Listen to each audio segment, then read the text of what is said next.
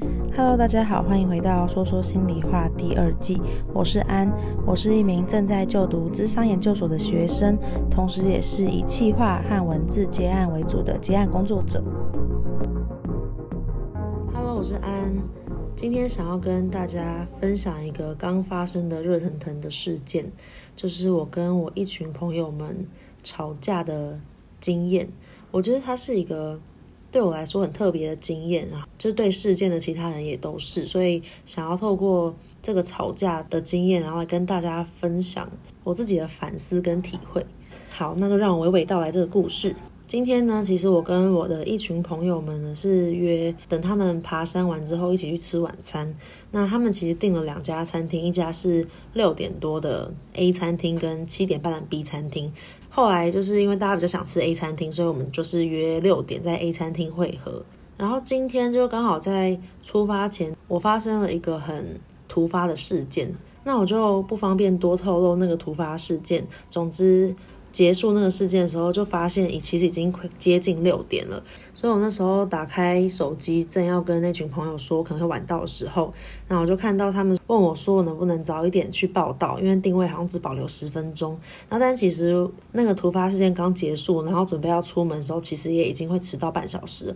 所以我就跟他们说可能没有办法，可能会晚到半小时这样。然后我就想说，那大家都迟到应该还好。然后上车完之后呢，其中一位朋友就打电话跟我说：“诶，他们决定要改到定位的 B 餐厅，因为他们觉得 A 好像来不及了。”我那时候其实已经在往 A 的路上，那我就想说：“好吧，那我就下车，然后改往 B 的方向移动。”然后，但是他那时那通电话呢，其实他就只有告诉我说他们会赶不到，然后他们开车前往 B，然后也没有跟我说会多久到。结果差不多六点半左右，我到达 B 餐厅的时候，他们就跟我说。他们才刚出发，然后我那时候就有点，就还蛮不开心的，我就有点傻眼。我那时候就想说，我都已经到了，你们才说你们刚出发，那你们到底要多久？那他就跟我说，他们应该七点以前可以到。哦，好哦，就是临时换了一个地点，突然又告诉我说他们才刚出发，然后我要再多等半小时。我其实当下，其实当下就已经有点生气，而且。就听到刚出发这个形容的时候，我其实就有在想，因为我知道他们爬完山之后去吃下午茶什么的，我就在想说，他们是不是自己吃下午茶，然后吃到很晚，发现来不及赶到，或者是他们呃想说都要约七点半，那就悠哉一点。可能晚一点再还车啊，或什么有的没的，就是我不知道他们的考量是什么，但总之就会有一个自己的想象，再加上他们改地点跟时间的决定的时候，其实都讲的蛮随性的，就是他们其实也没有说什么哦，抱歉啊，他们来不及，然后可能让我等一下等等，他们其实就是直接说他们决定怎样怎样，然后我当下其实就有一种很不被尊重，然后很被随意对待的感觉，然后甚至又要花很多时间等待，在那个不开心之中呢，我其实当下。脑中有闪过两个选择，一个选择就是因为毕竟是一群人，那我我也可以选择像我前面几集听到的比较讨好者的反应，我就去忍耐吧，大家都一起，那我就配合他们什么的，那我等久一点没关系。但另外一个声音就觉得，我们其实也认识这么久了，就是都都已经认识相处这么久的朋友，难道我不能够相信他们去表露我的情绪吗？然后我其实就有在思考。我要不要让他们知道我很生气？但那个生气是是有选择的，就是我可以选择忍耐，或是选择告诉他们。在思考的时候，我就想了一下我们的关系，包括过去啊，我们有没有冲突的时候等等的。假如说如果我迟到啊，或是假如说我发生过类似的事件的时候，他其实也是会臭脸，或者是让我感觉到。虽然不会正面冲突，可是也会让我知道他不太开心。然后那时候其实我可能也会赔罪，或者是道歉等等。所以我也想说，那角色互换的话，以我们的关系来说，应该也是可以被接住的吧？那这是我的假设，然后跟是一个冒险的尝试。所以总之，我当下再加上我当下真的蛮生气的，所以呢，我就在群组里面说。你们下次要改时间地点的话，要早一点说，不然让一个人等半个多小时真的很不厚道。那当下就是表达我的情绪嘛，我没有直接说我很不爽什么的，我就是说我觉得这样很不厚道。我当时其实还有在 Instagram 上面爆气了一番，因为我我私人的 Instagram 其实没有让很多人追踪，大概就是让几十个朋友看到，我就写说朋友临时改地点啊，然后就很雷啊什么什么的，就稍微小小抱怨了一下。然后因为毕竟是私人的限动，所以我就觉得这个应该还好。然后我其实也是有点想要让他们知道我生气。呃，其实这个方式可能不是那么好，因为我其实很少跟那群朋友表达我对他们的不开心。我其实从来都没有对他们生气过，这样。所以可能当时就是我自己觉得，其实有更好的表达方式，但我那时候就是先说他们不厚道，然后在 IG 上小小怒了一番。就其实这些目的都只是想要让他知，让他们知道我不开心，然后想让他们知道这样的行为让我觉得很不被尊重，或者是很浪费我的时间。时间这件事情又是我最近或是一直以来的点。我很不喜欢浪费时间。如果是跟朋友一起，然后一群人，呃，一两个人迟到，那我可能觉得可以接受，我们就大家可以先聊天什么的。可是重点是我就是一个人，然后我跟他们要从不同的地方汇合，我要一个人在那边，我就是早到没有事做，加上我现在也很有时间压力，所以我觉得这件事情就让我真的就是当下真的就是蛮不开心的。接下来就直接快转到我们到餐厅会合的时候，就是我们发生争执的的那个场面。我们七个人都到餐厅坐下以后，其实我那时候已经等了一个小时。我那时候就直接用有，有点埋怨的语气跟他们说：“你们看现在几点？”当时就有一个朋友说：“你你有没有看到我们回你的讯息？”我当下就稍微看了一下，但但后来我们就直接讲了，我就就跟他们讲说：“我觉得他们让我觉得很不被尊重，为什么都没有先讲一声？”就是至少让我预估一下时间或什么的，我就直接这样等了一个小时。其中一个朋友就讲说：“可是你原本迟到，你也没有跟我们先讲，不是吗？”然后我就跟他们说，就针对我迟到的事情，我那时候是想说，就大家是一起的，他们如果先到的话，他们就可以先吃先点餐。就发生的那个突发事件是，也是我预期之外的，所以我就想说到现场之后，我再跟他们分享这个事件。然后我也是就在刚结束那个事件之后，我就马上跟他们讲了。然后他们就是也是讲说，他们其实也没有预料到他们会赶不到，他们是一预料到的时候就通知我，这样也没有说就是拖很久或者是不在意我之类的。然后他们就有讲说，我那时候在 IG 发文，还有我跟他们讲说，这样很不厚道，会让他们觉得很被误解。就是他们也很努力的要赶上，然后因为停车的关系，呃，原本预期如果我到的话，他们也许只要能够保留到位置，他们就就可能只有迟到一下下。然后但是因为我也迟到，所以。他们可能就要改到 B 餐厅，所以就他们就要换一个地方，然后在换地方的过程中塞在路上。就总之，他们其实是有他们的理由的，但这个理由可能是跟我原本预想他们的情境是不一样的。听到之后才会觉得说，哦，原来是这样。当时还是有一点生气，但是其实也是可以理解的。然后就跟他们说。更好的方式就是他们可以先让我知道预估时间，虽然我觉得可能中间真的有太多不可抗力的因素，或者是我觉得至少在跟我讲的时候可以稍微表达一下歉意，就是我觉得就只是有一点抱歉的跟我说让我等很久，那我也就是不会那么生气。所以当就我们各自讲了彼此的想法之后，算是很正面冲突的历程，这样就是是有一点情绪的在讲这些事情，可是不是那种很失控的彪骂。然后经过上述的历程之后呢，就是陷入了一个小小僵局，这样有点尴尬。后来另外一个朋友就跳出来打圆场，就是说，好啦，我觉得不然这样，他也迟到，然后你也迟到。然后我也迟到，我们都迟到，然后大家都让彼此等，那不然就是我们大家都道个歉，然后就没事，我们大家就点餐这样，然后我们就都沉默一下。就其实那时候也是有一点点微微的在情绪的角力吧。其实应该大家都觉得自己有做不好的地方，然后但就是会觉得说，那谁要先道歉这样。后来就一个跟我们关系比较稍微远一点的朋友的男朋友。他那时候就是也是比较偏向打圆场，然后但也蛮感谢他，他就是先道歉，就是说抱歉抱歉啊什么的。呃，一个人先开始了之后，其他人就有说那抱歉，因为我怎么样怎么样，然后是大家就会用稍微再用轻松一点的语气道歉，这样有道歉的这个动作，大家其实就已经会缓和很多。所以每个人就是道完歉之后就重归就好，大家就开始点餐，然后吃饭，就是完全没有尴尬感的，开心的聊天，然后结束这个晚餐。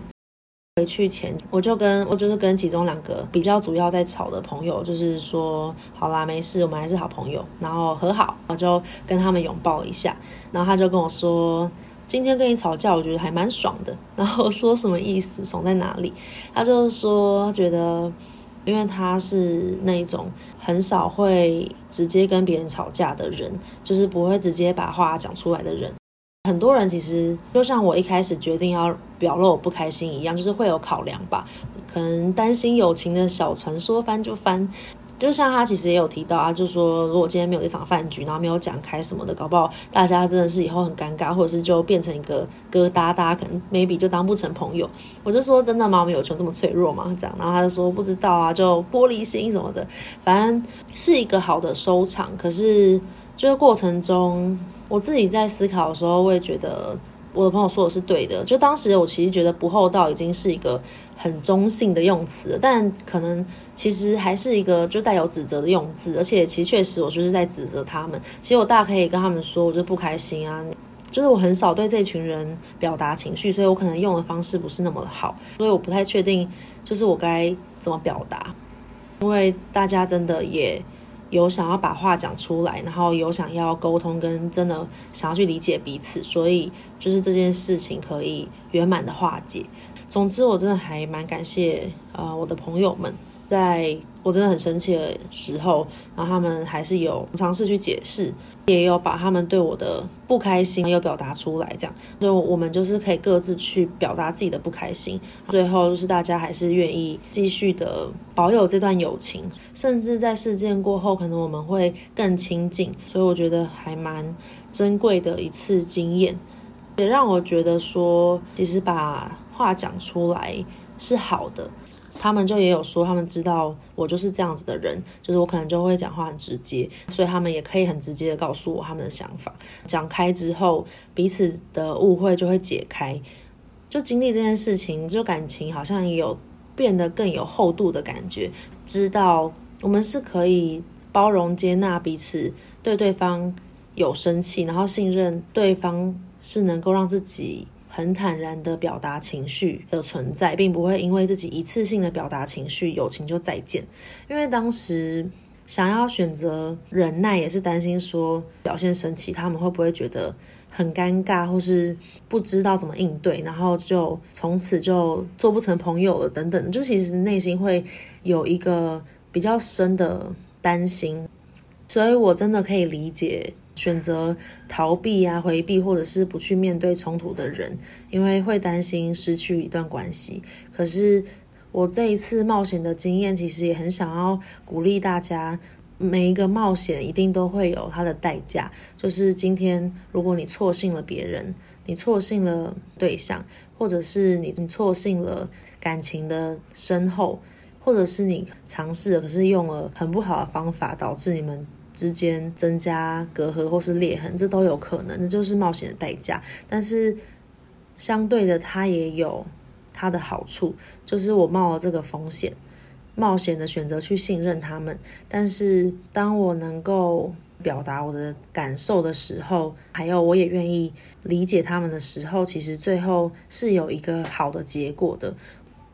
就是希望透过这个经验，给予大家。尝试的信心吧，可能这次的事件我也不是做得非常好，也有一些比较情绪化的部分。可是对我来说，它就是一个练习，可能练习对一些我平常也许会讨好的人们，表达自己的愤怒，或是表达自己的情绪。就是其实当时吵架的时候，那个人就会表达说他被误解啊，然后他也会觉得很生气，觉得说为什么他们都已经很努力了，那还要被还要被指责，然后而且为什么我就可以迟到？他们迟到就要被指责，这样，然后其实是确实在缺乏沟通的情况下，双方都很容易有很多的想象跟不理解。然后我自己可以思考的面向也是，为什么我会这么生气？是因为透过他们的行为，我会联想到我很不被在乎的感觉，或是我被随意对待的感觉，跟不被尊重的感觉。那这几个感觉都是。我最在意的，所以其实这些都是可以去思考为什么我这么在意这些点，因为并不是每个人都会跟我一样这么在意。有些人可能就会觉得发生一样的事情，那我我就自己去晃晃啊，或者是我就自己去打发时间就好，或者是他们不一定会用一种比较负面的方式解读对方。那我也可以去思考看看，说为什么我会那样子去解读对方？是不是因为一些过往的经验累积而成，导致我对他们有这些想象吗？还是是因为，嗯、曾经有其他人这样子对待过我，所以只要类似的事件，我就会很容易被激起那个愤怒的反应。在生气的时候，也都可以往这些面向去思考，为什么自己会有这样的联想？那当有机会有能够澄清跟对话的时候，也许会发现哦，原来大家都是怀抱着善意跟愿意互相理解的，就其实并没有人想要故意的去伤害对方，并没有人是怀抱着恶意的去对待彼此。然后，其实我自己内心也知道，我的朋友们跟我过往相处经验，我知道他们是会在意。其他人等待的，他们会觉得愧疚啊，或是会觉得啊，不要让别人等太久。就是在相处来说，我也是知道他们的个性的。可能，但也许有一些人，我也许有预设立场，觉得他们可能比较贪玩，或者是他们可能就比较随性，可能就会把他们套到某一个形象里面，然后产生出那些有比较负面的连接。其实这样子也不太公平啊，因为毕竟呢，可能也不一定是他们的本意。那这些都只是我的个人经验的小小分享，我没有要教学，就是透过这个事件，呃，跟你们分享我的心得和感想。最后呢，最近有看到一些人有在 Apple Podcast 的评论里面留言给我，啊，我就呃花个五分钟来念这些留言跟回复。首先是。黄贵贵写说：“谢谢安，听了冒牌者症候群这集，觉得自己也有相同症状。现在自己听完这集后，也开始练习在接受他人赞美，感谢他们，而不是在想自己是否够资格得到他人的赞美。呃，那这一集呢，他说的是，呃，我透过大亨小传跟午后女子会聊冒牌者症候群的集数，是第二季的十九集，大家有兴趣的话，也都可以去听听看。”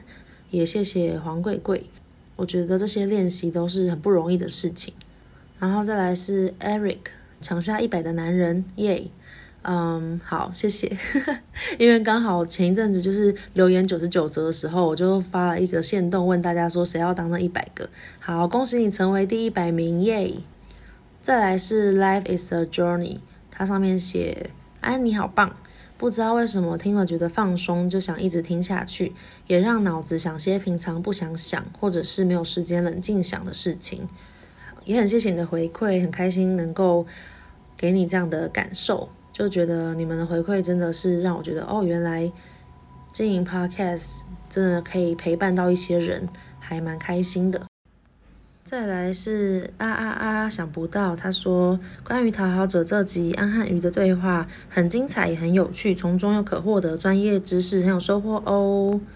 我跟鱼毕竟就是十年的好友啊，我一直忘记跟大家讲说那个 fit 叉叉冠军，我其实是本来想要讲讨好冠军，或者是欢迎大家来填空那个叉叉冠军，来问问看大家听完之后觉得鱼是什么什么冠军。然后也很谢谢你的肯定，因为我们都是分享自己的生活经验，所以也有一些人反映说，觉得很有共鸣。好，最后一个是面临苦恼的高三生，真的爱爆这个 podcast，三个惊叹号！考完学测，面临了很多自我认同的议题，开始检讨自己是不是了解自己，是不是真的自己。但透过安和来宾讲话，得到很多的想法，也算是得到同温层。尤其是内在冲突那一集，放学听一下，真的很温暖快乐，有种被认同、被了解的感觉。谢谢面临苦恼的高三生，我觉得你很成熟诶，居然就是在考完学测之后就开始去去往内探讨、去自我思考。最近都觉得还蛮讶异的，居然有就是高中生在听我的 podcast，我就想说，哇，现在的高中生真的很